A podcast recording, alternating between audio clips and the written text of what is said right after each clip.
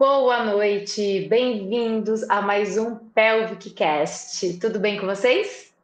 Dani aqui falando em mais um episódio do Pelvicast, onde eu convido fisioterapeutas pélvicos, obstetrícia, saúde da mulher, tudo da, da minha área, para conversar um pouquinho sobre este assunto. Hoje eu tenho uma convidada, deixa eu ver se ela já está aqui. Ah, já está. Hoje eu tenho uma convidada, é a Flávia, minha amiga, que eu conheci no, num congresso agora recentemente, e é, deu a honra de participar. Então, sem mais delongas, vou chamar a Flávia Hack Viana.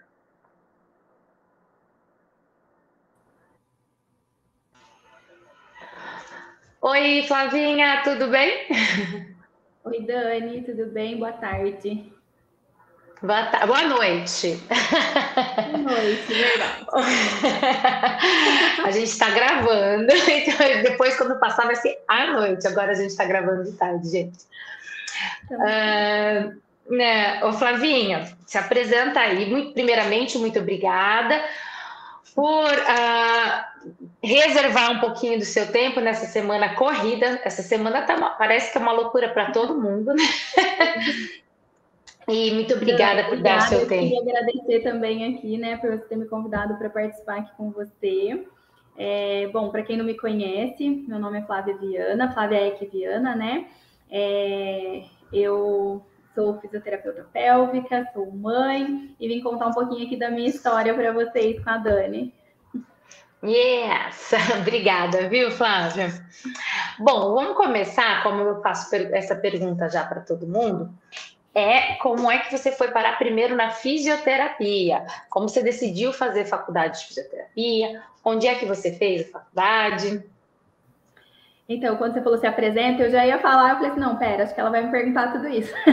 é, mas fica à vontade, aqui é para ser assim, é um papo descontraído, a gente vai falando, eu vou cortando, bem do meu jeitão mesmo. é, bom, eu sempre gostei, eu sabia que eu queria ir para alguma área da saúde, sabe? É, alguma especialidade ali na saúde, aí a gente sempre não conhecia tanto da fisioterapia, né? É, e aí, medicina, ah, pensando se eu faria medicina ou não, mas não era ainda exatamente o que eu queria. A gente pega a lista do vestibular e vai vendo, né? A gente vai tão novinho para essa fase. E aí eu não, farmácia, acho que não é isso que eu quero, enfermagem, acho que não é isso que eu quero. E aí eu fiquei ali em fisioterapia um tempinho, sabe? É...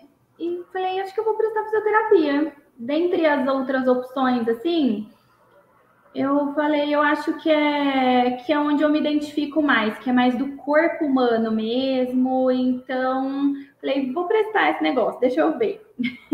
Mas espera aí, aí, deixa eu te fazer um corte aí. Você Mas... sabia o que, que era fisioterapia? Porque, assim, como eu já fiz umas perguntas aqui para algumas pessoas, a, a, maior parte achava que, assim, fisioterapia era só reabilitação de, de, de é, a nossa aorto, né? Uhum. A gente não tinha a noção plena do que era fisioterapia. Você tinha?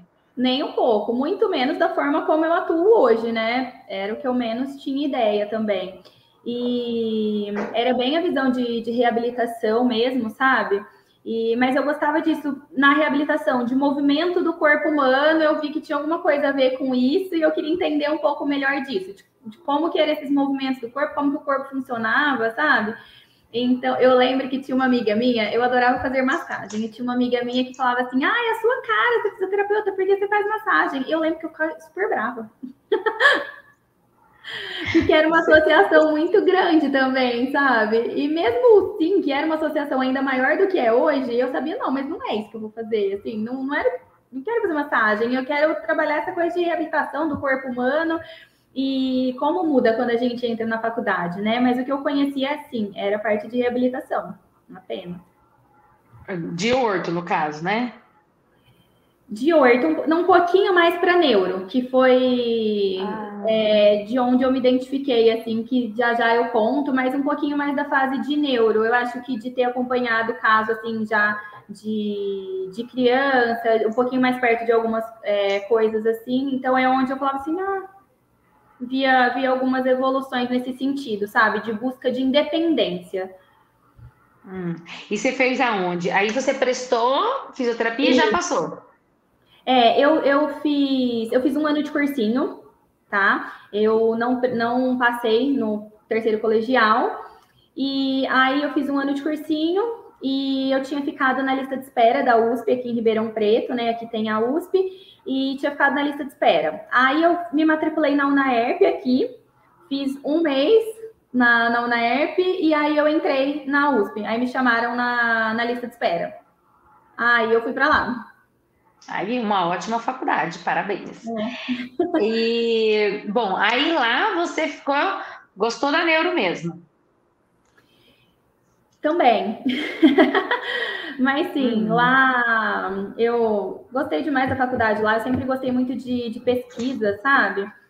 E gostava de trabalhar com dor. A minha iniciação científica foi em migrânia, em cefaleias, e a gente atendia num ambulatório fazendo liberação miofacial para melhorar esses processos de cefaleia. A gente tinha um contato direto com os neurologistas ali no, no HC e eu lembro que eu fiquei apaixonada nesse ambulatório. E o quanto que, por exemplo, a gente soltando pontos de tensão específico, a gente fez um mapeamento disso, né, dentro da minha iniciação científica, e o quanto que as liberações miofasciais que a gente fazia nesses pontos que tinham a ver com as tensões melhoravam o número de crises, a intensidade das crises de quem tinha migrânia. Então, eu gostava de trabalhar com dor. Ai, que legal. É, é. A, que ano que você fez faculdade, Flávia? Eu entrei em 2007 e eu formei em 2015. Eu perdi dois anos ali, passei por uns processos pessoais de cirurgia, por conta de, de alguns probleminhas de saúde. E aí formei um tempinho depois. Eu entrei em 2008, perdão, entrei lá em 2008 e eu formei foi em 2015. Nossa, então você formou até que Bom, não, agora já faz tempo. Para mim, 2015 foi outro dia, não, a gente está em 2022. Sim, já eu penso, foi outro dia. Aí eu falo, não, pera. Já faz sete anos. É, para mim, 2015 foi outro dia, mas não. Ah, entendi. Então, se foi, foi 2008 que você entrou, aí depois você parou um tempo, você, você trancou e depois você pôde voltar para a faculdade. Isso. Ah. Fiquei com a matrícula trancada por dois anos e aí voltei. E aí estava mais uma fase de quarto e quinto ano, né? É, uma fase mais final, e foi, foi muito bom, na verdade, porque eu voltei com outra cabeça, né? Tanto pelo que eu tinha passado, quanto por, por mais maturidade no geral. Então a gente começa a ver de outra forma tudo que a faculdade oferece. É, eu acho que tem um encaminhamento diferente também para o que a gente quer fazer. E aí foi onde eu me identifiquei muito no estágio de neuro. É, hum. Eu gostava, na verdade, de um. Você já teve saúde da mulher, porque já foi mais para. Tive, tive. Já teve saúde da mulher, né? Tive, hum. tive saúde da mulher, sim. Aqui, inclusive, é bem, é bem referência aqui é, é, na saúde da mulher, né? Bastante. E ainda assim é muito diferente do que a gente faz hoje, mas era uma referência, eu gostei bastante também do estágio que eu fiz. E mas era uma visão bem diferente também do que eu tenho hoje. O que eu tinha me identificado mais lá mesmo foi enquanto estágios, ah, o que, que eu quero fazer, né? Foi na área de neuro mesmo. Eu gostava muito de buscar independência. Então, eu gostava quando eu atendia, por exemplo, um paciente tetraplégico.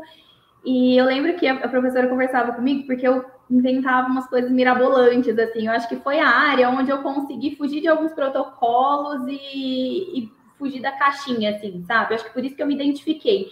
Que eu falava, cara, tem que ter mais independência para fazer isso, para fazer aquilo. Deixa eu ver onde que tá, tem uma inervação legal ainda que sabe, para ver o que, que essa pessoa consegue fazer melhor. Eu colocava é, paciente tetraplégico fazer quatro apoios, fazer um monte de coisas assim, que, que eles adquiriam um controle muito interessante, era muito bacana. E aí foi isso que eu falei assim, independência. Eu sei que era uma palavra que me pegou muito que eu saí dali querendo promover isso, sabe?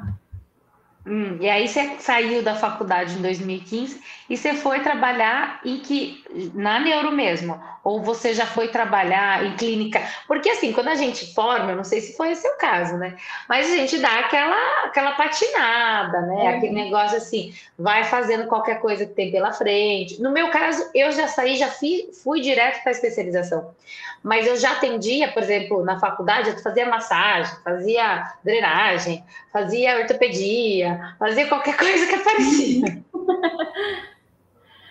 É, eu assim que eu formei, eu mudei de cidade. Eu fui lá para a cidade de Sorocaba por causa do trabalho do meu marido. Então, assim, a, dia seguinte, literalmente, minha festa foi no sábado, na segunda-feira eu saí de mudança é, para Sorocaba.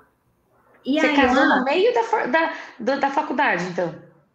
Não, foi assim que eu formei, né? Teve a colação ah. de grau na, na, no sábado, na segunda-feira eu já estava com a mala pronta e, e mudei de cidade em seguida, assim fui para fui morar em Sorocaba por causa do trabalho do meu marido.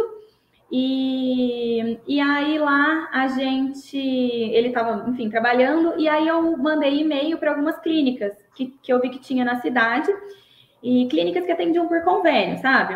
E aí, uma das clínicas que, que eu mandei e-mail, currículo, essas coisas, a dona lá da clínica me chamou para conversar, que ela estava justamente precisando de alguém para atuar lá em neuro. E aí eu falei, nossa, é exatamente o que eu queria. Você me pedisse para escolher, era o que eu queria, né? Começar atuando em neuro. Então fui para lá é, atuar em, na área de neuro. Era uma clínica que atendia por convênio, também particular, mas a grande maioria, assim, 95% dos pacientes era de convênio, né? É, então aquilo, aquela remuneração assim bem baixinha, né? Bem diferente é, aquela briga dela com o convênio, mas ela tinha uma mentalidade muito legal enquanto empreendedora. Eu aprendi demais com ela. É, não era aquela clínica que, por exemplo, na, na Horto, que ela colocava aquele monte de paciente para ser atendido ao mesmo tempo. Ela tinha protocolos muito bem estabelecidos de não, vai ser no máximo três e é membro superior, depois outro horário é membro. Ela tentava fazer algumas divisões, sabe? É, pra, prezando muito sempre a qualidade dos atendimentos, os atendimentos eram de hora cheia, não, sabe? Então, assim, eu aprendi a valorizar muito isso da qualidade do atendimento lá com ela, sabe? Não é porque a gente está ali na clínica do convênio que ia sair atendendo um monte de gente, que ia atender de qualquer jeito. Eu lembro que bastante gente tentava, ah, então vamos fazer um atendimento de meia hora. Ela falou, pô, neuro, demora 15 minutos só, às vezes, para a criança desamarrar o tênis, e isso faz parte do atendimento. Você precisa deixar a criança fazer isso, por exemplo, sabe? É... E é isso. aí lá, bom, aí depois você saiu de lá. Bom, aí você ficou lá por quanto tempo? Continuei lá até eu voltar embora para Ribeirão. Assim, eu fiquei três anos morando em Sorocaba e atendia lá então na Neuro, né? É, e aí a minha trajetória um pouco para a foi por conta disso porque eu estava atendendo, por exemplo, crianças com paralisia cerebral, com mielomeningocele, hum. e, de novo, a coisa da independência que eu ficava assim, nossa, mas olha, tá desenvolvendo marcha, toda uma independência nisso, naquilo, e estava usando fralda, ou eu, eu, aí eu comecei a estudar melhor o nível de, de lesão ali da mielo e como comprometimento da inervação, função de esfíncter. Eu falei, mas vai ficar, vai fazer sondagem de alívio, vai usar fralda. E eu comecei a ficar tipo, incomodada com isso, porque para mim isso interferia na independência da pessoa, porque ela ia precisar de ajuda para fazer xixi, uma função tão assim, sabe, da gente, que a gente faz o tempo inteiro, de privacidade e tudo mais, e isso começou a me sabe, incomodar. E aí teve um curso lá na USP de São Paulo, que é ali pertinho de Sorocaba, é, de fisioterapia, como que era? Disfunções miccionais e coloproctológicas na infância. E aí foi meu primeiro contato, assim, foi esse. É, fui lá para São Paulo fazer esse curso e foi muito interessante para mim. Eu até falei disso esses dias nas redes sociais, porque como foi para criança, não era uma abordagem de fortalecimento dos músculos do assoalho pélvico. Hum. Então, eu meio que comecei já nessa área com uma visão já assim fora da caixinha, né? Eu lembro que, que a professora lá ela falava bastante isso, a Rita Pavione. E vamos pensar fora da caixa, né? Não é pensar em ficar contraindo ali, a gente tem que avaliar outras coisas que vão interferir, enfim. E aí eu voltei. Bom, mas, não, mas agora eu fiquei um pouco confusa. Só que no paciente neurológico tem muita coisa que vai interferir no solo pélvico. É. Porque além da parte nervosa, vamos falar da parte de, das lesões de nervos, tem a parte realmente de equilíbrio, de fáscia, de musculatura, de compensação de musculatura. Uhum. Nossa senhora, agora tipo assim, na minha cabeça fez um boom. Tipo, nossa, que trabalho! Eu não pego paciente é, neurológico, né? Uhum. E para mesmo as disfunções. Porque, porque por conta disso, porque tem tanta, mas tanta coisa aí. Me conta um pouquinho disso, agora fiquei interessada. Você pega ainda pacientes neurológicos para tratamento é, até que não, sabe? Bem raro até, assim, hoje em dia. Eu acho que por conta do, do padrão de, de clínica, de toda a diferença de quando eu voltei para cá, montei meu consultório e tudo mais, mudou muito o padrão de... o perfil de pacientes. Mas lá em Sorocaba eu atendia bastante, por exemplo, uma criança com ânus imperfurado, uns casos mais assim, sabe? Então, lá, lá bastante isso. E eu gostava pra caramba, assim. Mas é, eu acho que justamente você não ficar pensando que para ter um controle urinário precisa, assim, desse fortalecimento nos músculos do assoalho pélvico, para mim casou muito com a neuro, de você pensar em todas essas outras compensações que vão interferir e também no que, que pode ajudar sabe, a ter um melhor controle assim dessa região. Claro que no paciente neurológico tem mil outras coisas que interferem, mas é que foi dali que eu fui para essa área e eu voltei assim, eu quero trabalhar com isso. Voltei. Aí assim, se apaixonou, depois desse assim, curso de missionário. Assim, com essa outra parte aqui que eu quero ir, sabe? Isso aqui fez muito sentido para mim. E para a dona da clínica foi excelente, porque ela tinha muita gente que ligava perguntando se ela tinha atendimento nessa área. E ela não tinha nenhum profissional para atender nessa área. Hum. Então, ela até comentou comigo que tinha uma outra fisioterapeuta que era recém-formada e que gostava muito da área de saúde da mulher e que estava procurando também, né? Tinha entrado em contato com ela, que queria começar a fazer curso, especialização, esse tipo de coisa para começar a atuar na área. E eu falei, poxa, que legal, né? E ela falou assim: pensei em colocar, então, abrir esse, essa área aqui na clínica, colocar vocês duas para atender, porque aí vocês revezam meio período cada uma, sabe? Você ainda fica meio período na neuro, meio período na fisioterapia pélvica, né? É, porque aí eu já falei que era pélvico, porque atendia criança também, então não era saúde da mulher. e ela falou que tinha uma demanda muito grande de pacientes com pênis, né? Tio Gigi aí, não é do sexo masculino, é, que estavam procurando o atendimento também, e ela não tinha quem atendesse. Eu falei, nossa, pera, agora você que bugou minha cabeça, eu vou atender homem também? E você tinha feito até então só o curso para criança? É, Ou só. você já tinha feito mais? Ah. Não, mas é o que eu te falei, eu tive a saúde da mulher muito boa aqui na USP, né? Então eu tinha uma base muito boa, mas era o que eu tinha. Mas aí, como eu falei que eu me interessei por isso, aí nisso eu já tinha começado a procurar cursos também para me especializar melhor nessa área. E essa outra fisioterapeuta que ela comentou também estava querendo fazer um curso para começar a atuar. Aí é, tem uma, uma escola de formação aqui em Ribeirão Preto que chama IPS, não sei se você conhece. Eles têm bastantes cursos profissionalizantes, assim, sabe? Na área da saúde, eles têm formação completa em acupuntura, várias coisas. E, enfim, eles tinham uma formação em fisioterapia. Ah, eu não vou lembrar o nome agora, não era pélvica, mas tinha. Então, mas é, ela falava de homem também. Então não, não era ginecológico. É, é uro por causa da urologia, ginecológica de... é, Eu acho que era mais ou menos isso. E, e aí tinha um nome bonito, funcional, alguma coisa assim. Urologia, é, uro, é, deve ser. E aí, hum. eu e essa outra fisioterapeuta, a Jéssica, a gente veio junto aqui para Ribeirão, nós fizemos o curso aqui, e aí foi um curso de quatro, cinco dias, assim, sabe? Foi mais, mais puxadinho. Foi um curso super legal, foi o meu primeiro contato mais profundo com, com a área, com outra visão. É, mas era aquela abordagem do atendimento masculino também, a avaliação com o paciente de ladinho, é diferente também do que a gente tem hoje, né? Isso foi em 2016.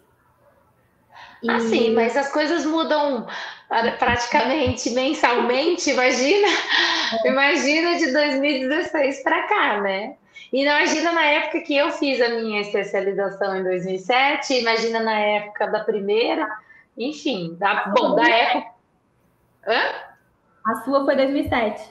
É, então imagina quanta coisa de diferente, né? É, muda muito. Aí então você fez, e aí lá em Sorocaba você já estava então mesclando o tratamento. Então, mas aí você juntava neuro também nas discussões missionárias. Ah, que interessante. Fala um pouquinho mais disso. Que, de, fala um pouquinho mais para mim disso, que eu não tenho muito conhecimento. Me fala um pouquinho para as pessoas, assim, leigos e para mim também, que aí eu vou fazer um corte bem aí. É, Ai, como é Deus, que é? Assim? Não, falar um pouquinho do, da sua experiência uhum. nas disfunções miccionais na neurologia. O que, o que, que você. Uh, quais são as esperanças, assim, tipo, uhum. para pacientes? Assim, o básico, não explicar, não dar uma aula, mas assim, uhum. ah, não, as pessoas pensam que é, tal coisa, por exemplo, vai, é, mielomeningocele, o paciente vai ficar ou fazendo cateterismo ou vai ficar de fralda. Não, qual, tem alguma outra questão, então, entendeu? Tipo, aí é aquilo, não né? só da mielo, né? Que depende muito do grau da lesão, por exemplo, né? Quando a gente fala em mielo, quando a gente fala em alguma lesão medular, depende muito do grau que foi a lesão, né? Então, assim, é, a gente vai ver o grau que foi essa lesão e eu vou ver, tá, miótomos, dermátomos, e vou ver o que está preservado ali, justamente para a gente ter uma noção de prognóstico para esse paciente, né? É, e aí, através disso, onde, sabe aquela, um grauzinho abaixo ali que a gente tenta estimular aquilo para ver se tem alguma coisa preservada ali. Então, é como, por exemplo, um comparativo. Hoje a gente tem um paciente num pós-operatório de cirurgia de próstata, a gente sabe que tem uma denervação ali, né? Tem uma lesão nervosa por conta do procedimento cirúrgico. Então, mais ou menos um comparativo. Tem um teste que a gente pode fazer, por exemplo, ali onde é para chegar aquela inervação, e a gente vai fazer um teste com a parte de eletro, mas não de eletroestimulação, como um teste mesmo, né? É, para ver se tem resposta motora ali, para ver se tem resposta sensitiva. Então a gente faz um teste, vê se alguma coisa acontece ali, e tem quatro níveis de teste que a gente pode fazer. A gente vai mudando os parâmetros ali nosso no eletro, e, e aí eu vejo, ah, no primeiro ali, ó, puxei, puxei, puxei aqui de intensidade, tudo. Não teve nenhuma resposta, não teve resposta motora. O paciente estava num desconforto, ou nesses casos, às vezes a gente tem que tomar cuidado a nível de desconforto do paciente, porque também não vai ter a sensibilidade preservada ali né? É, e aí ela não mexeu nada, então tá, tá mais lesionado. Então a gente faz esse teste para ter uma noção do que, que a gente pode ou não ganhar ali para alinhar isso com o paciente. É, mas aí, quando, dependendo do nível na lesão, que ele realmente vai precisar fazer o cateterismo ali, é, a gente consegue trazer uma série de orientações é, da parte de higiene, sabe? Porque o tanto de infecção de urina que acontece, de ficar fazendo cateterismo, lesão, tensão na musculatura, poxa, por mais que ele não esteja sentindo, né, é, vai tendo lesão, aquela musculatura vai estar, tá, vai responder de alguma forma, então a gente consegue aliviar isso também para não ir machucando aquele canal. Entendi. Ah, mas Hoje em dia você acaba não pegando mais esses pacientes, você falou, mas naquela época você estava mesclando os dois, então. Tava, tava mesclando bastante os dois, principalmente criança. Chegava mais criança para mim lá mesmo na clínica, né? É, atendi bastante criança que nasceu, por exemplo, com anos imperfurados, precisou fazer uma reconstrução. Atendi alguns pacientes desse tipo é, que precisaram fazer alguma, alguma malformação em órgão genital também, que aí a gente precisava trabalhar ali então, era o que eu atendia mais lá. Depois que eu vim para cá, mais crianças, assim, a questão de enurese, coisas desse tipo. Aí eu saí bem da parte de neuro, sabe? Entendi. Bom, aí depois, logo em 2016, né, que você foi aí? Pra, voltou. E aí eu tava, tava lá em Sorocaba ainda, né? Fiquei lá de 2015 até 2018. E ah. comecei a atender com, a, com essa outra fisioterapeuta que fez o curso comigo, a gente mesclava os horários, aí eu fui cada vez mais me identificando com isso, é, e fui saindo da neuro, E eu e ela, a gente combinou muito. A gente se chama de sócia até hoje, né? Mesmo que eu voltei para cá, porque uma é mais, nossa, vamos fazer isso, isso, a outra é mais pé no chão. Então a gente combinou de, de mesclar, assim, deu muito certo. E a gente abriu um consultório lá juntas, montamos uma sala juntas, como a gente ficava períodos alternados na clínica, a gente montou o nosso também ficando períodos alternados. Então lá a gente começou a fazer atendimento particular e aí a gente foi desenvolvendo meio que alguns protocolos lá, era ótimo, porque tinha alguém para estudar comigo, eu lia um tanto de artigo, ela lia outro tanto, a gente juntava as nossas referências ali, montava os nossos protocolos, nossa ficha de avaliação, e a gente foi, né, é, uma complementando aí da outra, foi super bacana. E aí foi onde a gente, de forma particular, foi crescendo lá, assim, foi dando super certo e continuamos dessa forma. Tanto lá na clínica onde a gente atendia por convênio, quanto no, no nosso consultório ali. E aí eu fiquei lá até 2018. Aí no final de 2018, que aí meu marido voltou para Ribeirão a trabalho. e a nossa família toda daqui da região e tudo mais, lá eu estava sozinha desde então. E aí eu falei assim: ah, vou voltar para Ribeirão também, sabe? Vou meio que começar tudo de novo lá, porque eu formei e saí daqui. Ninguém me conhecia aqui, eu fui crescendo lá, estava super bem. Mas vamos voltar. E aí, no final de 2018, foi onde a gente voltou aqui para Ribeirão. Continuo falando. Sim. aí a gente voltou para cá. E como eu disse, eu falei, nossa, eu fiquei bem perdida, na verdade. Nossa, eu tava tão bem lá, sabe? O que eu vou fazer agora em Ribeirão? De montar minha clínica, ninguém me conhece, como que eu vou né, me fazer conhecida, atrair pacientes, coisas desse tipo, né? É, e era final de ano. Aí eu tenho um pessoal que formou comigo que estava trabalhando num espaço aqui em Ribeirão, que é um espaço de personal e de pilates, né? Então, para o pilates ele só tem fisioterapeutas e na área de treino funcional só tem profissionais da educação física e um aluno por professor, era uma coisa bem individualizada, assim, muito legal. E eu tenho formação em pilates também. Inclusive, eu tenho uma formação de pilates para paciente neurológico, do tanto que eu gostava da neuro. e aí eu fui, conversei lá com eles, e era tipo novembro, dezembro, e eu comecei a dar aula de pilates lá. E era um espaço super legal, porque lá eles tinham uma clínica de estética lá dentro, tinha nutricionista, um fisioterapeuta que é osteopata, que atuava lá dentro também. E aí eu comecei a conhecer o pessoal, gostei muito de toda a abordagem deles, essa coisa de promoção de saúde mesmo. E aí eu vi uma salinha lá, assim, meio que tinha uns entulhos, umas coisas. Aí eu chamei eles, são quatro sócios, assim, né? E chamei eles e falei assim, viu, deixa eu falar uma coisa para vocês. Eu trabalho com isso aqui, ó. Eu gosto disso, minha área da fisioterapia é essa. É, aqui vocês têm um monte de atletas, sempre escuto alguém falando de escapar xixi, de precisar parar o treino, sair no meio da aula de pilates, no meio da aula do personal para fazer xixi, que escapou xixi aqui ali. Eu sempre gostei de atividade física, então eu comecei a treinar lá e fazer corrida com eles. Alguém comentava alguma coisa, daí eu fui falando. Enfim, seis meses depois que eu tava lá, é, e aí eu tinha falado para eles, eu falei, aquela salinha ali, ó, me cabe direitinho. Então eu tinha 10 metros quadrados assim, eu falei, me cabe super bem. Foi minha mesa, minha maca e dá certo. E aí eu sei que eles é, organizaram a sala lá para mim, tiraram os entulhos, pintaram, puseram ar-condicionado, mudaram a porta e falaram: tá bom, vamos lá. e aí eu comecei a atender lá, e aí foi onde eu montei um Instagram, daí era 2019, no meio de 2019 quase, e para começar a falar da pélvica... No meio da pandemia? Ah, não, não, 2020 pandemia, é. É, isso foi no meio de 2019. É. E aí montei o Instagram para começar a falar. E, e aí começou a vir paciente, sabe? Tipo, do Instagram, da internet, um pouco que eu comecei a falar, começou a aparecer bastante gente, assim. E, e aí, Ribeirão é meio grande. E como... Fiquei só lá.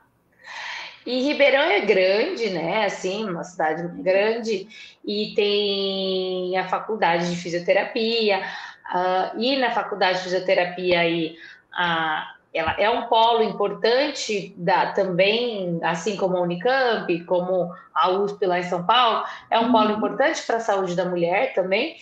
É, e aí, tipo, eu sei que tem espaço para todo mundo, mas já tinha fisioterapeutas nessa época aí na cidade. Tinha. Mas... Você teve contato com ela, com eles, com elas, com essas pessoas? Então, eu comecei meio que na minha ali, sabe? Tem uma que é bem conhecida no Instagram pela parte de obstetrícia, sabe? De acompanhamento de parto e tudo mais. Daí eu tinha começado a acompanhar ela. Mas a nível de rede social, que era onde estava mais em alta, né? Atraindo mais pacientes, eu não tinha visto ninguém, tinha uma no Google que eu achava que era que aparecia ali primeiro, tanto que logo que eu comecei a atuar, e aí um outro foi lá e fez uma avaliação, começou a aparecer eu lá de primeiro, assim, já assim, sabe? Eu tava atendendo fazia um, dois meses, e eu nem sei te falar exatamente de onde, mas foi aparecendo paciente, sabe? Nunca cheguei então... no Google, como é que faz? Eu escrevo meu nome e vai aparecer avaliação, é isso? Você digita lá, sei lá, Dani é, sabe, põe seu nome e sua cidade. Ou, perdão, põe fisioterapia pélvica e sua cidade. E aí vai aparecer uma listinha lá. Aí tem, claro, os primeiros é aqueles patrocinados, né? É, e também os mais procurados.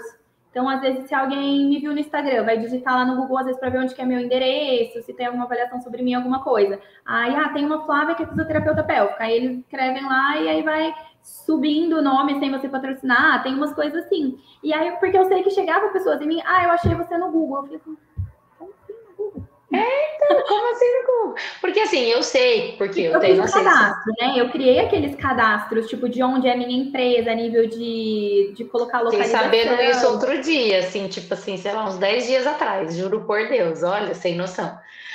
E, mas eu sei que digitando meu nome no, no, no Google, sai as minhas redes sociais, sai uh, Instagram, YouTube, porque meu YouTube é mais, um pouquinho maior, não sei o que lá, uhum. Instagram, foto, tem muita foto, foto, as coisas assim. Agora, não, nunca pesquisei como fisioterapeuta pélvica pedreira. Vamos ver o que, que dá. Se tem pedreira, só deve ter ser. Mas é, e aí eu sei que foi aparecendo Funciona, meu nome lá, assim, sabe? Funciona. Eu fiz o cadastro também, o meu cadastro, porque eu quis fazer tudo certinho. Então, eu fui, peguei é, conta lá deles, levei na prefeitura para fazer meu cadastro como profissional autônoma na cidade de Ribeirão Preto, logo assim de cara, porque quero fazer direitinho. Então, aí isso me colocou localizada naquele prédio ali também, sabe? Porque daí quando a pessoa pode colocar Flavinha, e a Flavinha que eu adotei, né? É, no Google, por exemplo, no Waze, cai lá no meu endereço. Ah, então, eu acho que por essa questão do, do Maps, sabe, de onde está o meu endereço cadastrado ali, é, eu acho que isso ajudou muito também. Muito legal, gostei. bom, bom saber também essas coisas, né? Essa é, porque precisa, porque é uma forma de ir aparecendo pra, paciente para a gente também quando a gente está começando, né? É, então, isso assim, é até importante que assim, como eu falo, o Pelvicast é para todo mundo, mas acaba acho que chamando mais atenção de fisioterapeuta, né? Uhum. Porque os cortes que dá para eu para as pessoas normais ouvir. E aí, se uma fisioterapeuta aí estiver começando na área da pélvica, é bom saber disso para deixar tudo, né? Para começar mesmo. Acho que tem a ver com, com o endereço, porque eu também não entendo muito dessa parte, mas eu acho que tem a ver com eu ter estabelecido o endereço ali, sabe? Tipo, o cadastro certinho na prefeitura. Naquela academia, você. Google Business. Uhum. Fiz um cadastro certinho ali no Google Business, meu endereço e tudo mais. E a, porque daí já aparece certinho foto do meu prédio, tudo. Tanto que eu mudei de endereço aqui no começo do ano, foi uma trabalheira para eu conseguir mudar. Eles enviavam código e tinham mudado meu número de telefone. Eles mandaram uma correspondência lá nesse espaço onde eu tinha minha sala para eu pegar um código de lá para eu colocar aqui. Eu sei que deu uma trabalheira gigantesca para eu conseguir mudar o meu endereço no Maps lá do Google. E conseguiu. E, e aí eu consegui. Então, eu acho que tem alguma coisa forte a ver com isso, porque daí teve paciente que, por mais que eu tenha mandado o endereço, digitou lá no Google ah. em vez de ir na conversa do WhatsApp. E aí, assim que eu mudei, foi para lá no outro espaço. E aí, assim, viu, eu tô aqui, sua sala não é aqui, ainda bem que o pessoal lá é grande, o pessoal me conhece e tudo, e nem é tão longe, explicou onde que era a minha sala nova. Mas porque eu não estava conseguindo mudar o endereço no Google. Então eu acho que é por aí. E aí você cresceu lá, chamou pacientes. É. Uh, aí você cresceu lá, chamou bastante paciente, e aí você aumentou sua sala, fez do jeito que você queria, fez seu consultório. É, foi, foi agora recente, né? Porque aí no meio disso tudo eu também engravidei. Foi no meio de 2019, como eu disse. Aí eu engravidei em fevereiro de 2020. E aí em março começou a pandemia, né? E aí, assim que começou a pandemia, a gente não sabia de nada, aquela coisa, não podia Você trabalhar, grávida, né? fechado né? mesmo. Se a gente fazia um negócio online, isso não fazia, mas a gente tinha que avaliar. Então, aquele caos. Como que a gente avalia no online uma coisa, às vezes, paciente que já estava com a gente. É complicado, né, Dani? Você passou por isso aí também, foi, foi complicado. Então, foi o quê? Um mês e meio, quase dois você meses. Você com agravante de que você era de risco porque estava grávida, né? Então, queira ou não, é, é. não daria, por exemplo, eu voltei muito rápido, eu fiquei, sei lá, um mês, dois meses parada. Muito rápido também. Você, mesmo grávida, você voltou? Ah, porque teoricamente você não poderia, né? Teoricamente. Mas é aquilo, né? Enquanto profissional, e a gente toma os cuidados certos também, né? E tinha aquilo, grávida é grupo de risco, não é grupo de risco. Tinha, teve, teve várias mudanças aí ao longo disso também, foi novo para todo mundo, né? É... Mas aí eu voltei logo em maio, assim, quando comecei. Ah, profissional de tal área da saúde pode voltar a trabalhar e não sei o quê. E aí logo em maio eu voltei. E assim, no mês seguinte, eu acho que foi a agenda mais cheia que eu tive na vida. Assim, eu atendi muito durante a pandemia, mas muito até eu parei uns 20 dias antes do meu parto. E eu atendi muito, muito, muito. Eu trabalhava assim até tardão da noite é, as pessoas estavam, quando começaram a sair um pouco mais assim de casa, ou mesmo assim, não, eu preciso me cuidar. E começou a aparecer muita gente. Então, fui tomando os cuidados, ó, de repente fechou tudo, não pode trabalhar de novo, daquele jeito. Mas conforme as pessoas entravam em contato comigo, o que eu fiz foi, porque a nossa anamnese ela é bem extensa, né? E aí tem a parte da avaliação física, aquela coisa. Então, eu fazia uma primeira anamnese aqui online com o paciente, aquela parte extensa, mais, sabe, teórica, pergunta, fazia, é, e marcava avaliação física no consultório, que daí era, não ficava lá duas horas com o paciente ali na sala, aquela coisa, né? Um intervalo maior entre o atendimento de um paciente e outro, aqueles cuidados com a sala, higiene, aquela coisa, enfim. Mas atendi muito, as pessoas chegavam, não, Estou mais tempo em casa, percebi que eu preciso me cuidar, e aí eu comecei a atender muitas mulheres super jovens com queixa de dor na relação sexual, porque aí todo mundo em casa acho que começou a fazer mais. aí você ficou mais. Bom, mas aí você saiu da parte miccional, ficou.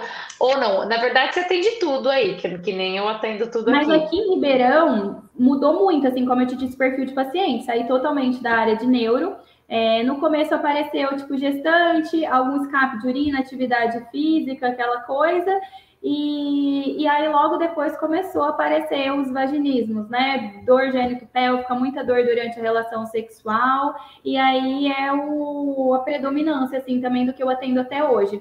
E começou a aparecer muitos homens também, geralmente me procurando depois aí no pós-operatório né, de cirurgia de próstata, mas começou a aparecer vários homens. E aí, ah, eu procurei, não tem quem atende em Ribeirão. E aí, essa parte de, de sexualidade, de homem e tal, é, as pessoas com muita dificuldade de achar quem atende isso aqui em Ribeirão. E aí, então, eu falei assim, pô, legal, né? Você tá com dificuldade para para achar quem atende, vou investir mais nisso, porque é um público excelente atender homem. Eu adoro atender homem, assim. E aí eu fui me identificando muito com isso. É, e eles comigo também, por como eu sou toda comunicativa, né? É, de sentir uma facilidade maior de falar, de contar o que está acontecendo e tudo mais, de se sentir à vontade. E, e aí, cada vez mais foi aparecendo um público do sexo masculino também. E você hoje em dia atende bastante homens também, então. Bastante homens, assim, na área de disfunção sexual também. Independente de cirurgia de próstata mesmo, né? Hoje tem assim, um público mas... de orgasmo precoce, de disfunção erétil, um público bem uhum. jovem, assim, de, de homens da, da minha faixa etária, inclusive, é, que tem aparecido bastante, assim, para mim.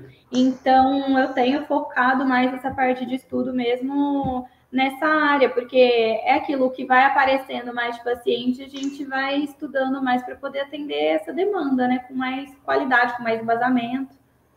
Mas qual que é o seu sua menina dos olhos aí? Olha, eu acho que ela foi mudando tanto junto com a demanda, sabe? É, eu não diria que é a neuro, não, sabe? Eu, eu diria que a neuro me trouxe para cá e ela me faz enxergar, me fez desde sempre enxergar a fisioterapia pélvica de outra forma, que não é ali focado, que não é força. Então, tipo, sou grata à neuro por isso, mas não é, não é ela, assim, sabe? Eu gosto muito de atender nessa. Eu tenho me identificado muito com atender na área mais de disfunções sexuais mesmo, atender pacientes do sexo masculino.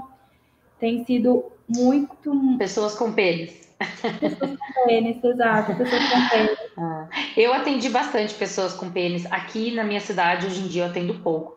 Mas quando eu me. Quando eu saí da minha especialização, eu fiquei anos trabalhando em Campinas mesmo e eu trabalhava diretamente com um urologista. Então, eu atendia bastante pessoas com pênis com disfunção sexual, que era, que era o, na verdade, o carro-chefe dele lá era é, disfunção erétil, e ele fazia prótese peniana, né, uhum. fazia as injeções e tal. Então, a disfunção erétil uh, era um, foi meu carro-chefe durante anos, assim. Eu gosto muito de trabalhar também com pessoas Nossa. com pênis, porque eles são bem obedientes, não são? As, Maravilhoso! A, a, as, as mulheres né, acabam sendo esquecendo mais de fazer os exercícios, de cumprir as, as orientações. E a gente entende também que a demanda feminina é, acaba sendo muito maior no dia a dia, né? Acho que é isso, a gente que... tem é, as nossas desculpas, né? Ah, hoje não deu porque eu tive que fazer isso, porque eu tive que fazer aquilo, aquilo outro e tal. É, e os pacientes com pênis, ó, agora eu vou fazer, e, tipo, ele vai ali na privacidade dele, ele faz o exercício que tem que fazer, ele ele tá sempre aberto, sabe? Com o que você propõe, ó, vamos testar isso, vamos testar aquilo, faz de tal forma, eles cumprem assim, ó, certinho o que a gente fala, tem é, é muito bom atender. Tem um um psiquiatra aqui em Ribeirão Preto, que ele é da Esbracho, né, que é a Sociedade Brasileira de Sexualidade Humana. E, e aí ele entrou em contato comigo, foi bem tipo, tiquinho antes de começar a pandemia, tanto que a gente, ele queria montar um grupo de estudo nessa área nossa aqui, com tudo multiprofissional mesmo, né? E a gente fez uma reunião e aí no mês seguinte foi quando começou a pandemia. Daí a gente tentou online, assim, mas acabou não, não dando muito certo. E hoje em dia ele me manda paciente pra caramba, assim, é, dessa área. Então. De disfunção sexual. De disfunção sexual. Que procura psiquiatra por conta da disfunção sexual, ou que disfunção Sim. sexual causada por, por remédios, por fármacos? Não, é, eles procuram muito, assim, é, um psiquiatra, porque ah, é psicológico, né? Então, a gente, quanto não ouve isso? Imagina os homens, né? Se tá com uma disfunção erétil, se tá com um orgasmo precoce, eles procuram muito um psiquiatra. Ah, mas tem, bom, eu também estou fazendo a minha outra pós aí em terapia sexual e tem a parte emocional aí gigantesca, né? Sim, mas tem certeza. a parte física. Eu acho que é o primeiro lugar que eles procuram acaba sendo isso, né? E às vezes o psiquiatra tem uma abordagem diferente do que às vezes fazer uma terapia, às vezes tem uma, uma abertura mais fácil, né? Para tipo de paciente procurar inicialmente. E aí o que eu vejo é que às vezes tem uma, uma certa relutância de fazer terapia ou algo do tipo, então, pelo menos do é. meu convívio aqui tem sido uma porta de abertura, sabe? Para eles procurarem, entenderem a necessidade da terapia mesmo, é, deles procurarem a fisioterapia pélvica também. Eles chegam aqui, ah, eu relutei um pouco aqui, assado, mas o doutor falou que ia ser bom por causa disso, disso, disso. Tem as, as questões físicas. É, e aí, quando eles vêm aqui, eles saem tendo um outro entendimento mesmo, né? Do quanto que essas duas coisas se juntam e, e trabalham junto mesmo, a parte emocional e a parte física, né? Até porque nosso é. corpo responde a tudo isso. A gente consegue ter essa visão holística como fisioterapeuta, né? Espero que todos os profissionais da área da saúde conseguem, consiga ter essa visão holística, assim. Eu tenho falado isso quase em todos os podcasts, né? É, aqui, uhum. porque é, realmente é o que a gente precisa, é um tratamento multidisciplinar. Você que esteve dentro de um hospital universitário, você vê, você via muito isso, como eu vi também né? Essa visão multidisciplinar, assim, ah, paciente que vai, que é do setor da físio, ele também é do setor da psicologia, que ele é do setor do médico, que ele é do setor do, do assistente social, que é do setor da Nutri. Então, assim, é um paciente que passa por tudo. E aí é fantástico, porque é uma abordagem completa, né? Então, é essa que é a questão, porque se a gente fica a gente fica dividindo os, o paciente em pedacinho, em pedacinho, em bloquinho, em, e assim, muitas das vezes não funciona, né? É. Não é, uma é, coisa. Essa visão de hospital escola é maravilhosa por isso, né? Porque precisa é. dessa, dessa abordagem completa. Muito. E viu, Flávia, eu vi você nos stories, né?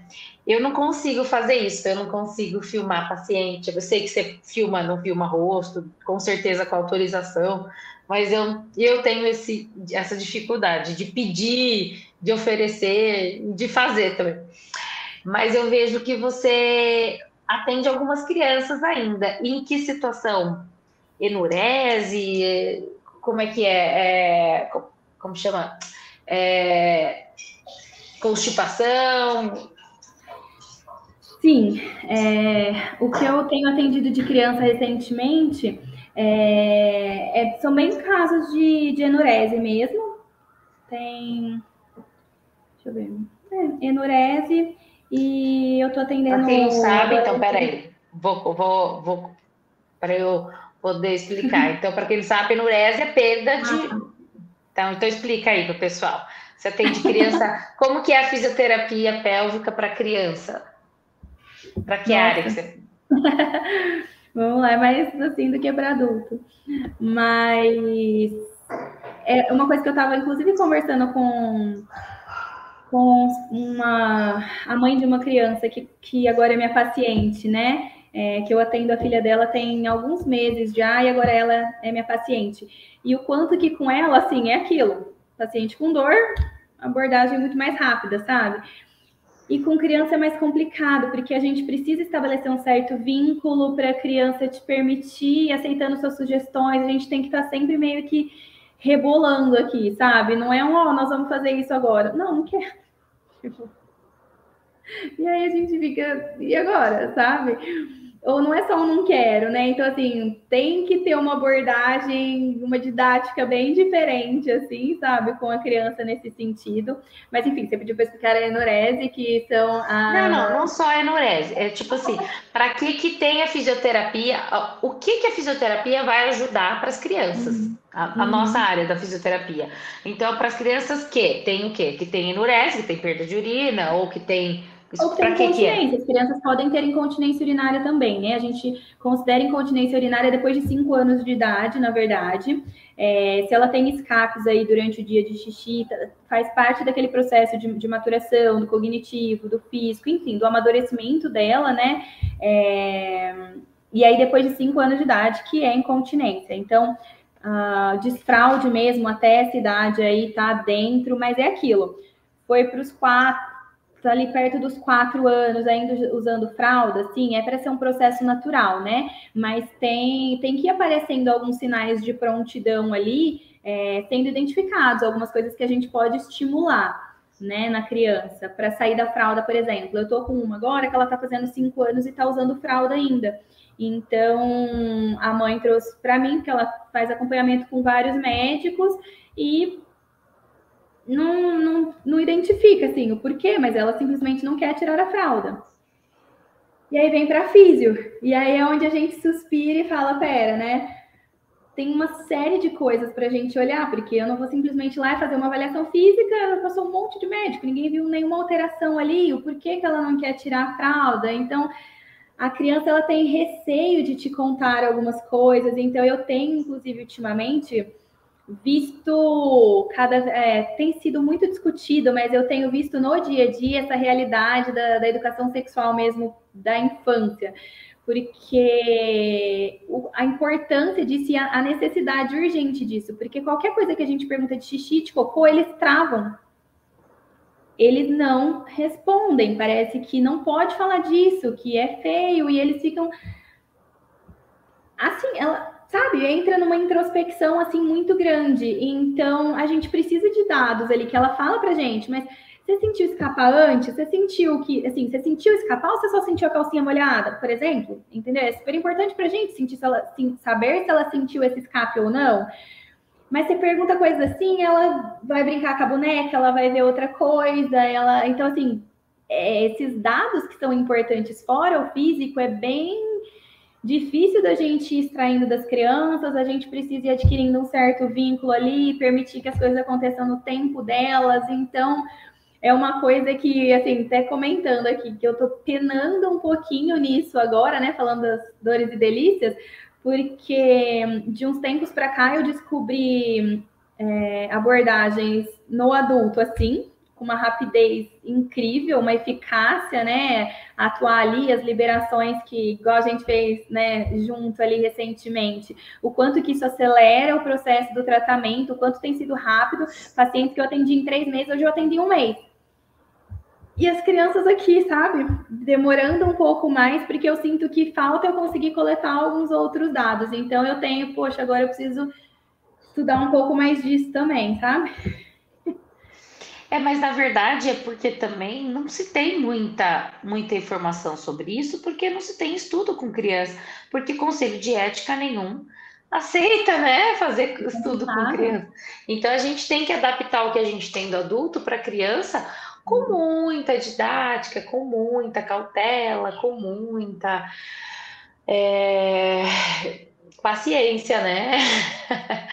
Eu, eu falei para você também, eu, eu só atendi criança nas, nas, na Unicamp, só atendi criança lá, e depois nunca mais atendi criança.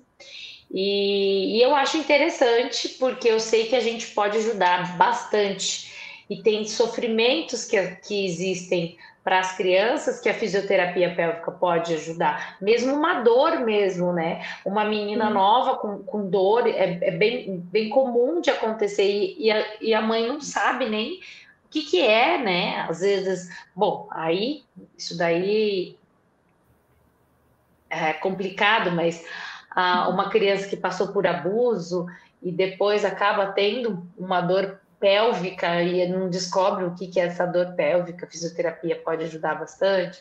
A enurese, né, que faz xixi à noite, acorda, a nictúria no caso, faz xixi à noite, a enurese noturna, acorda muitas vezes à noite para fazer xixi. Tudo isso a gente pode abordar muito bem. Tá brincando, né? E aí a calcinha fica molhada várias vezes ao longo do dia, então tem isso. Ela percebeu, não percebeu? Você sentiu que vazou? Você não quis parar de brincar para fazer xixi ou escapou com você brincando? É algumas coisas assim que é difícil da gente ter essa resposta, sabe? Às vezes das crianças. E que nem você falou, por exemplo, de situação de abuso, é, você não vai. Isso só aparece lá na frente, depois da vida adulta, que as pessoas contam situações de abuso na infância. Então a gente nunca, assim, nunca aqui, né? É, é, generalizando, mas fica sabendo de uma situação de abuso enquanto ele está acontecendo. Porque as crianças não falam Sim. disso. É, é porque aí, tem, assim, a gente não tem educação sexual, né? Que é o que você estava falando. Exato, então é onde eu tenho visto muito essa necessidade, assim, específica, e aí é onde eu tenho é, conversado mesmo em aquilo a faixa etária para cada tipo de abordagem ali também, a demanda daquela criança, o que ela te pergunta, né? É, o, e, e de mostrar para ela mesmo, de pegar né, a vulva que a gente tem aqui, é, esperar ela perguntar o que, que é isso, o que, que é aquilo, e mostrando para ela o que, que tem naquela região, ah, o xixi sai daqui, né? É, e conversando com ela sobre essa região do corpo e falando com mais naturalidade. Ai, desculpa. Vai vir outro? Não, desculpa. Quem que espirra uma vez só? Hã? Quem que espirra uma vez só? eu. Meu marido espirra sete. Depois, tá? Meu marido espirra sete vezes, eu acho bizarro. Gente, quem espirra? Sempre vem um depois.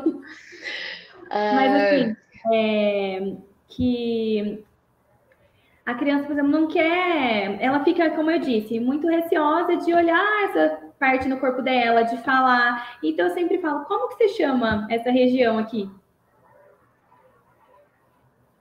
Né? Porque é palavrão, né? Hã? Porque é um palavrão, né? E eu falo assim, ó, tá vendo toda essa parte externa aqui? A gente fala vulva. Aí eu sempre dou um exemplo. Tem uma paciente minha que chama de xoxinha. Então, ó, cada casa, às vezes a sua mãe, você chama de um jeito, né? Mas aqui, ó, a gente fala aqui vulva. Tá vendo essa parte aqui, assim, enfim, e daí vou tentando falar com uma naturalidade, que, tipo, tudo bem você dá seu nome, mas esse é o nome disso. Aí ela chega aqui no outro dia, tia, como você disse que chama isso aqui mesmo? Aí ela começa a aceitar um pouquinho mais. Então é um processo, sabe? A gente conversou em off, né, fora daqui, da sua intenção de, de, de educação sexual, né? Eu tenho uma, uma paixão pela educação sexual, porque eu tenho uma pré-adolescente, né? Uma criança, um pré-puber, na verdade, uma puber, né? Uma, uma criança na puberdade em casa. E, e, antes disso, já me interessei muito aí pela educação sexual. E a gente que está nessa área, a gente vê claramente que as pessoas não têm educação sexual. E a gente não tinha, vamos ser sinceros. Então, é, eu, eu super apoio assim, todo mundo que tem um pouquinho mais de estudo sobre sexualidade, de estar ensinando todo mundo, ensinando as crianças, que nem você falou, não, mostrando os nomes verdadeiros, mostrando, é, ensinando que o que é o que é permitido, o que não é permitido, qual é um toque bom, qual é um toque ruim, e mesmo as funções dessas regiões, porque aí a gente vê quanta mulher que é constipada porque segura o cocô, porque não não pode, porque é sujo, porque, sabe? E aí a gente vai vendo tantos resultados, a gente vê na prática diária, né, né Flavinha? Eu tenho uma, um, um menininho, na família até, que não sei que eu tava falando alguma coisa assim, que eu virei e falei, não sei o que lá, cocô, aí ele fez, criança da família, sabe? Aí eu falei, o que que foi? Ela falou cocô. Aí eu virei para a mãe dele e falei assim: ah, pronto, eu descobri, porque o menino ficou três anos no supositório, porque ele não pode nem falar cocô. Aí com família a gente fala assim, né? Beijo para se alguém me ver. Mas é bem isso. Eu falei assim, tá explicado, ele não pode nem falar cocô, como é que ele vai fazer cocô, sabe? E eu lembro é que ficou anos colocando supositório nele, que tinha muita dificuldade de evacuar e tudo mais. É umas coisinhas pequenas, sabe? Mas. Bom, agora que, que eu estudo terapia, olha aí a fase anal, a dificuldade de, de gostar de escrever, das nossas obras, o controle. É, não, e é muito isso de, de, educação sexual, né? O quanto realmente começa na infância e desde sempre, um olhar que a gente não tem, de como a gente foi. Eu, eu vejo isso também porque eu tô com um filho pequeno, né? E o quanto isso começa desde sempre, de, de situações de tipo assim, ah, você não vai dar, ó, oh, dá um beijo no fulano, um beijo no ciclano, não sei quem, ah, mas gosta tanto de você, você não vai dar um beijo, né, na popô, no popô, não sei o quê. Não. Aí eu sempre falo assim, ou alguém vai chegar perto e dar um beijo e tal, e aí ele fica meio assim, eu, filho, fala não, fala que agora você não quer, né? E ele tá aprendendo. Aí agora, às vezes, alguém chega perto e ele, não, não. Assim, não. Eu, eu, eu fui num casamento. Hã? Eu fui num casamento esses dias, no final de semana, e aí os filhos do colega não queriam, não me conhecem, não queriam me beijar, né? Fala com a tia. Eu falei, não precisa falar com a tia, não. não você não conhece a tia, não precisa. É, não conhece, mas. Mas, mas, mas, bom, para ser sincero, eu não era assim. Até um tempo não. atrás, uns 10 anos atrás, falava, não, que criança mal educada, olha aí, não quer dar um. Como que não vai dar um beijo é. no tio de não sei quantos anos atrás, que tá doido é. de fazer? Como assim, sabe? Que você aí nunca viu comigo, né? Agora eu falo, não, ele não quer. E eu falo para ele, filho, agora você não quer. E mesmo para quem é bem próximo, sabe? Às vezes comigo mesmo, né? Ai, deixa eu te dar um beijo. Não, não. Eu falei, não, tá bom, agora a mamãe não beija. A hora que a mamãe puder, você fala. Aí ele faz assim, sabe? É, porque tá aprendendo ainda a falar e tudo. Então, assim, é, é, e com a gente mesmo, né? O quanto que, ah, não, eu sou a mamãe, eu vou beijar. Tipo, não, sabe? É o corpo dele. E aí eu sempre. É, às vezes eu tô assim, que doida, porque eu falo, não, é o seu corpo, a mamãe não vai dar beijo agora, então, tá bom? Aí eu, às vezes eu falo, posso agora dar um beijo? Aí ele me olha. e é, mas eu acho que quando ele já, quando ele vai, é lindo, né? A gente aprende tanto com eles. Quando ele já esboça algo assim, nessa nessa independência dele, nesse controle, nesse conhecimento dele, assim, dele mesmo, sabe? Aí eu acho, fico babando, acho ótimo quando ele já sabe se impor de alguma situação assim que a gente tinha como normal, sabe? Eu acho. Que orgulho, né? Eu também vejo isso hoje em dia também. Às vezes vejo a minha filha em comparação assim com algum outro coleguinha da idade e eu falo, nossa, ai que orgulho, tipo, ai que bom, né? Que, que, que não pensa dessa maneira, ou que pensa de outra tal maneira, né? Mas assim, né, a gente sempre. Nossa, olha, tá vendo? Eu falei assim, é, podcast é assim mesmo, começa de zebra vai para abacaxi, né? Mas, é, mas assim, né, nós como, mãe, como mães, a, a, a gente acaba sempre tendo um ponto aí a melhorar, que fez errado, que sei ah. lá. E tá Mas tudo bem. Minha né? terapeuta é isso. Já pensou o peso na criança de ter uma mãe tão perfeita? Vai querer melhorar o quê? Porque a gente sempre quer, tem, a gente tem que querer fazer coisa diferente para tipo a evolução tá aí, sabe? Então ela fala assim: não, nem tem mesmo que ser perfeita. Torça para não ser, porque aí seu filho vai ter o que ser melhor, né? Imagina o peso de alguém ter tipo, uma mãe super perfeita. Falo, ai, é bom porque tira um peso da gente também, né? É, mas mesmo que a gente queira, a perfeição não existe, né? Porque mas é bom é né? não ter também. É sim, mas mesmo assim, o que é perfeito para você, às vezes não é para ele, né? Então, uhum. não, tem, não tem condições, né, Viu? Aí, me fala uma coisa. Uh, hoje em dia, que já faz Uh, que você abriu consultório novo, 2019, 20, 22. Como é que está o consultório novo? Uh, como que está a sua vida de assimilar? o consultório, você, você não tem sócio, nada, é uma sala só você? Eu, é. Eu... Tá, é, é uma clínica ou uma sala? É uma sala, é uma sala bem grande, caberia uma clínica, assim, a que eu tô agora, sabe? É, mas como eu disse, a minha sala tinha 10 metros quadrados, assim, e era. Mas eu fui, sim, como aumentou muito a demanda durante a pandemia, eu sentia falta de espaço, né? Porque era maca e a gente precisa de mobilidade pélvica, precisa de espaço para fazer algumas coisas assim. Eu sentia falta de espaço, então eu estava vendo outros lugares para sair de lá. Mas aí é aquilo, daí eu fui ter meu filho, ele nasceu no finalzinho de outubro, ele vai fazer dois anos semana, final de semana. É, e aí ele nasceu no finalzinho de outubro, né? Aí era final de ano tal, fiquei com ele, ele mamou até esses dias agora. E então, assim, é uma demanda grande. Até quatro meses eu fiquei com ele em casa. E aí eu tinha meio que entregado a sala lá onde eu tava, sabe? Falei, ó, oh, eu não sei exatamente como que vai ser, tal, as demandas dele, eu vou voltando. Então, tipo, eu não vou ficar aqui sabe, com o custo da sala e tudo mais. Então eu meio que entreguei a sala.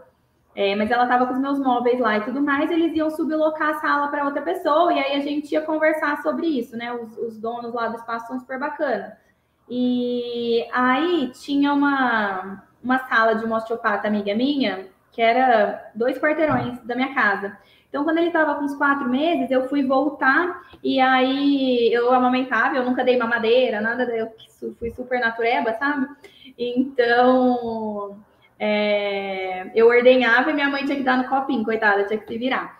Mas eu amamentava, saía, era dois quarteirões, usei a sala dessa minha amiga osteopata para atender uma paciente, voltava, amamentava. Aí eu fazia isso, tipo, um paciente de manhã, outro paciente à tarde. E meus pais ficavam em casa ali com ele esse períodozinho.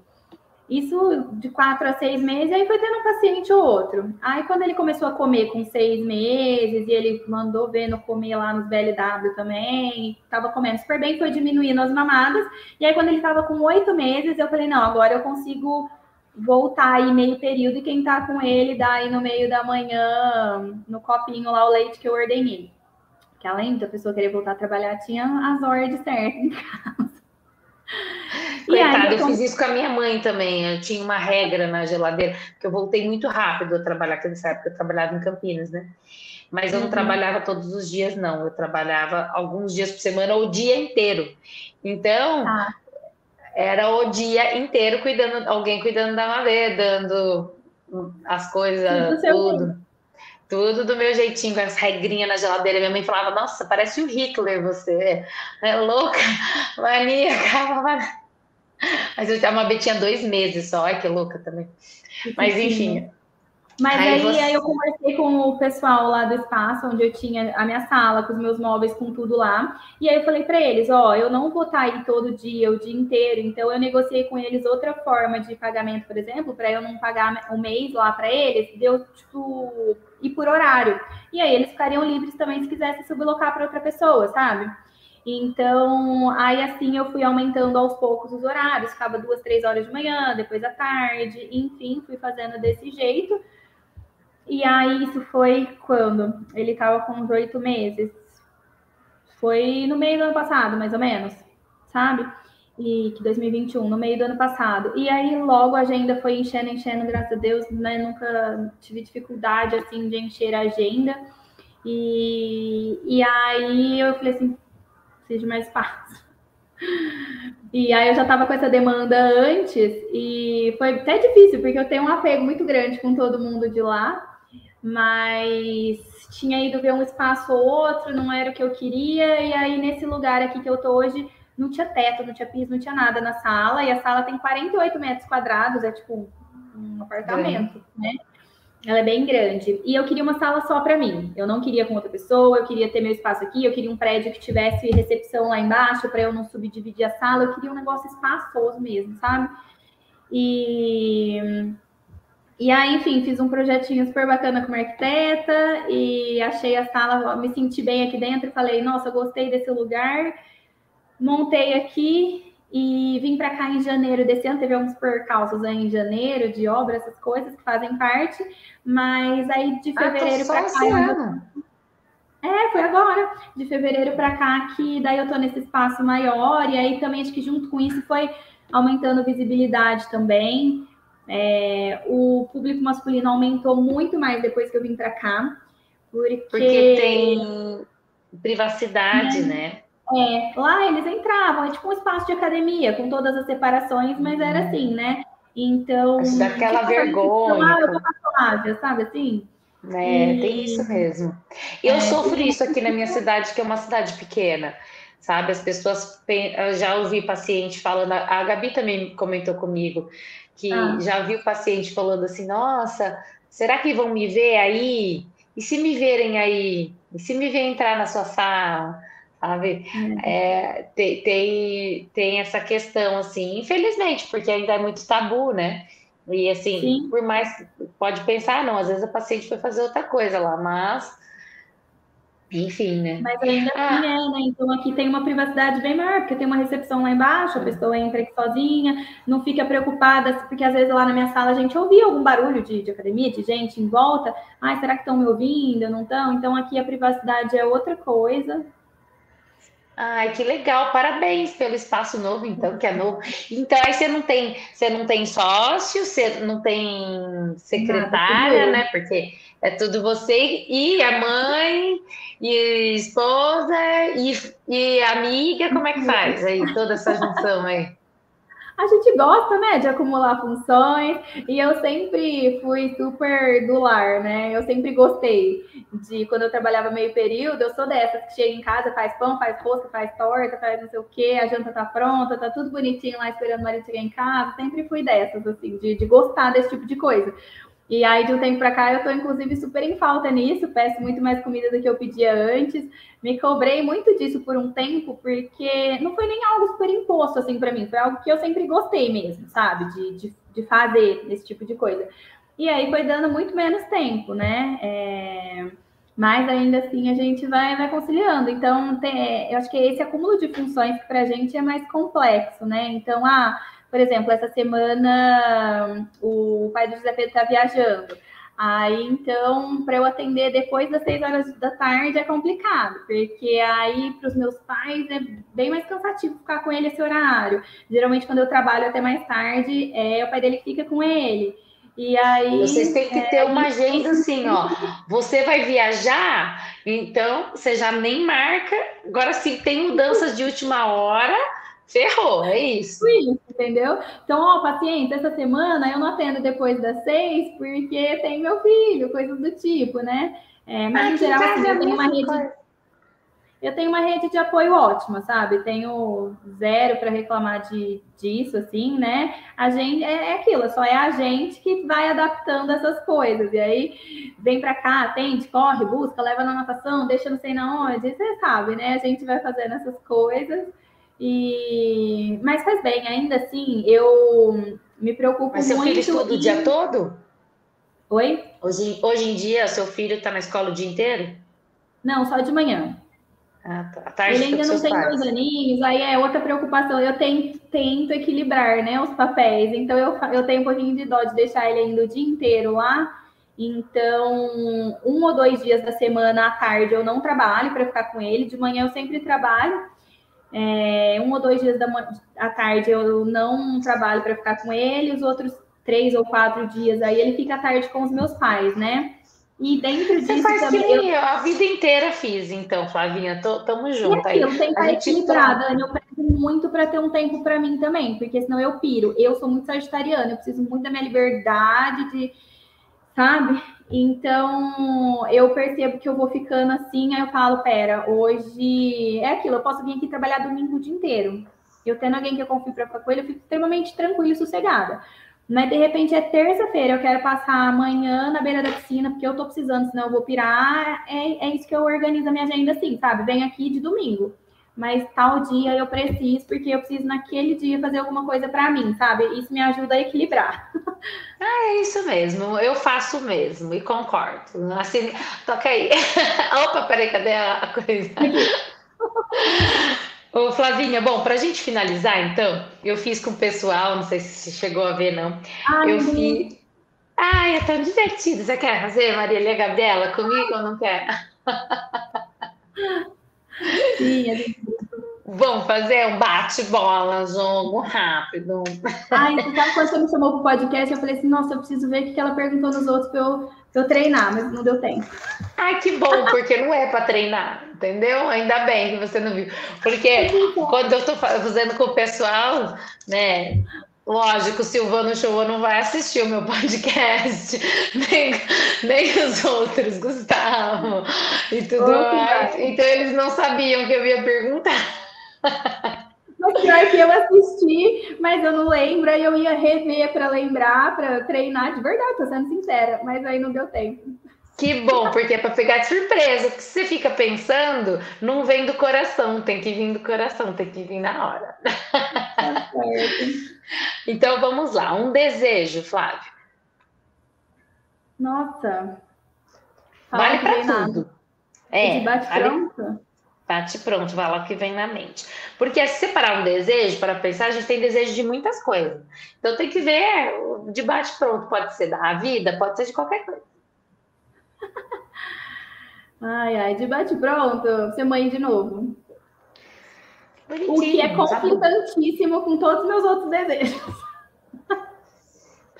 Não importa. É tudo de bate pronto. Aí você corta, ó, um minuto e doze você corta e você já sabe depois o que você queria e compara. Um medo. Hum.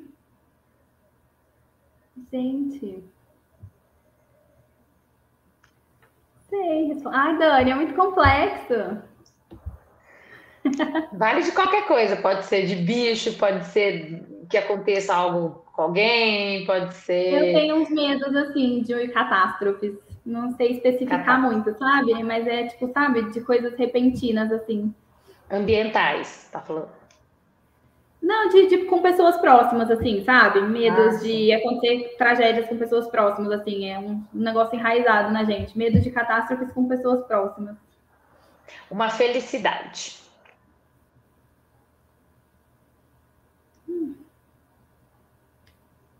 Eu acho que ser mãe teve umas dificuldades aí no caminho e é uma felicidade grande ser mãe para mim hoje. Um arrependimento. Ah, eu sou dessas. Que sempre que eu penso em alguma coisa assim, é péssimo responder isso, mas eu não consigo, porque sempre que eu penso em alguma coisa, ai, ah, me arrependo de tal coisa, eu falo, pô, mas eu gosto tanto de quem eu estou me tornando cada dia mais, e se, se, eu me arrepender de alguma coisa, quer dizer que eu não estaria desse jeito hoje. Eu sei que é péssimo responder isso, Mas é muito. mas eu penso igual também. pensar no arrependimento é isso para mim, porque eu tenho gostado muito do que eu tenho me tornado, sabe? Então eu não consigo. É, é péssimo responder isso, mas eu não consigo achar um troço que eu me arrependo no processo, entendeu? Não, mas eu concordo. Eu acho que é um dos mais difíceis um arrependimento para mim. Porque eu não tenho muitas coisas também do que eu me arrependo, assim, sabe? Não, Pode ser assim. A gente tem coisas pontuais, ah, não, assim, eu falei tal coisa. Ah, sim, tem, tipo, ah, falei tal coisa para tal pessoa, putz, isso eu me arrependo. Mas isso é muito pontual para se lembrar, sabe? Eu me arrependo de ter falado do que de coisas grandes, assim, de coisas grandes que faz a gente lembrar, é mais complicado, né? E eu acho que está muito associado com, ah, se eu me arrependo disso, quer dizer que eu, eu gostaria de ter feito isso diferente. E por mais que eu gostaria de ter feito X coisa diferente, talvez até mesmo um erro com uma pessoa, sabe?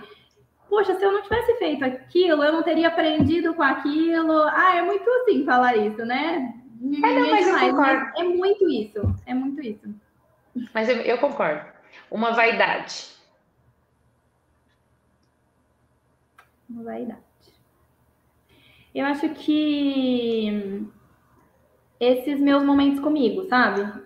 eles são extremamente importantes para mim. E ah, é mas isso é nem verdade, é uma sanidade. Ah, mas é, né? Porque a culpa vem sempre, né? Será que é egoísmo? Será que não sei o quê? Será que não? E é uma vaidade, vaidade minha, tipo, eu que eu abro mão de outras coisas para ter tempo para mim, comigo, sabe? Eu falo até mesmo às vezes, agora eu não vou ficar com meu filho porque eu não tô bem, assim, tipo, eu preciso de um tempo para mim para porque aí eu chego para ele, sabe, as mil maravilhas. A hora que eu vejo que eu às vezes vou para educação tradicional, vou, sabe, de nervosa, eu falo, ah, tá na hora de eu parar, ficar um tempo quieta comigo. Então, é, é, vaidade, porque às vezes é quase um visto como um egoísmo até por mim mesmo, porque eu preciso de tempo comigo. Um defeito, esse também é difícil, né, lá. Apesar de a gente sempre ter um monte, né? Mas. É... Eu sempre achei um defeito em mim, mas ultimamente todo mundo fala que, ah, que é bom, mas enfim. Deu é, é esse meu jeito muito extrovertido, sabe? Eu sempre vi como um defeito, de é? a nível de como se eu estivesse me expondo muito, até mesmo vulnerabilidades e coisas do tipo, sabe? Cada vez mais eu vejo que é o que faz até mesmo chegar pacientes até mim, se identificarem, se abrirem sobre coisas que estão acontecendo por causa do meu jeito. Mas eu sempre vi, isso, né, para falar eu, sempre vi como um defeito em mim, como se fosse algo demais em mim, sabe? Ser assim. É, é bom, interessante, né? Não esperava isso. E uma frase. Não esperava isso. Não, é, porque extrovertido não Pra, não parece um defeito, né? Que, que Mas para mim, é, não sei se o extrovertido, talvez o expansivo, sabe? Seria uma palavra ah. melhor. Eu sei, você, você, já me conheceu, você sabe o que é uma pessoa expansiva? Entendi agora, não é, não é o extrovertido, eu acho que é, é. é o fato é, é, é, não tem uma palavra para isso, mas acho que é. O... Mas é uma expansão, assim, sabe? É, é aberto é demais. É, é essa entrega, aberto sabe? É. é. Aberto demais, sim, entendo. E uma frase, Flavinha? É, tem uma que eu gosto muito, que eu quero até pôr um quadro dela aqui, assim, na minha sala, que fala Ai, pera, que nessas horas que aperta a gente some. eu queria falar ela bonitinha, mas é quando você muda a forma como você olha para as coisas, as coisas para as quais você olha mudam. Hum, gostei também. Eu tenho aprendido uma frase muito bonita aqui. Gostei, e é, é verdade. Eu não lembrava dessa muda. pergunta, eu gostei dela, mas é isso. Quando você muda a forma como você olha para as coisas, as coisas que você olha mudam. Adorei, muito bem, adorei, é verdade.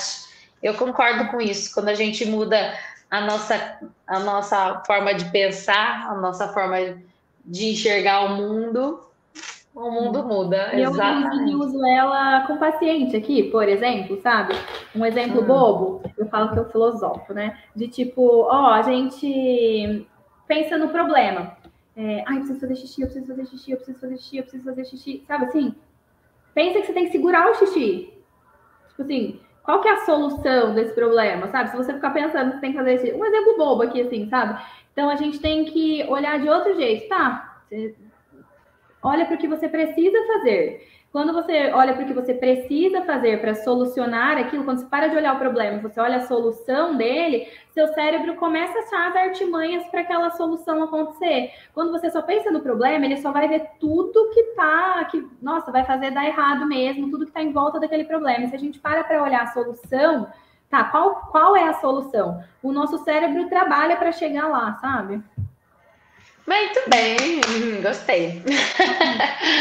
Flávia, muito obrigada, viu, por disponibilizar o seu tempo nessa semana corrida aí que tá para você, deixar o seu, o seu pequeno um pouquinho mais de tempo ali com, com os outros para me dar o seu tempo, que eu sei que é muito importante aí, como sempre, eu vivo falando aqui no podcast que é uma coisa que eu valorizo muito é o tempo, porque assim como você, eu valorizo o meu tempo, a minha qualidade de tempo com a, com a minha família, a minha qualidade de tempo comigo mesmo. Então, eu fico sempre muito feliz de alguém me dar o tempo da pessoa, assim, sem nada em troca, né? Assim, só me dar o seu tempo. Então, eu agradeço muito por, por você ter participado aqui comigo e espero que a gente converse de novo logo também daqui a pouco em um outro podcast. E, e é isso, muito obrigada mesmo. Obrigada, Muito obrigada mesmo de coração. E amei estar aqui com você nesse tempo. Foi um prazer de verdade estar aqui. Fico muito feliz, viu? Um beijo, um beijo muito grande. E, gente, depois vai ao ar Uh, a hora que for ao ar, vai ao ar também no, no Spotify, na, no Anchor, nas outras plataformas digitais, tá bom? E é só compartilhar o link, dá para o pessoal assistir, curte, comenta, compartilha, tudo isso que vocês já sabem. Então, beijo, gente. Beijo muito grande. Flavinha, muito obrigada. Beijo grande. e até o próximo. tchau, tchau.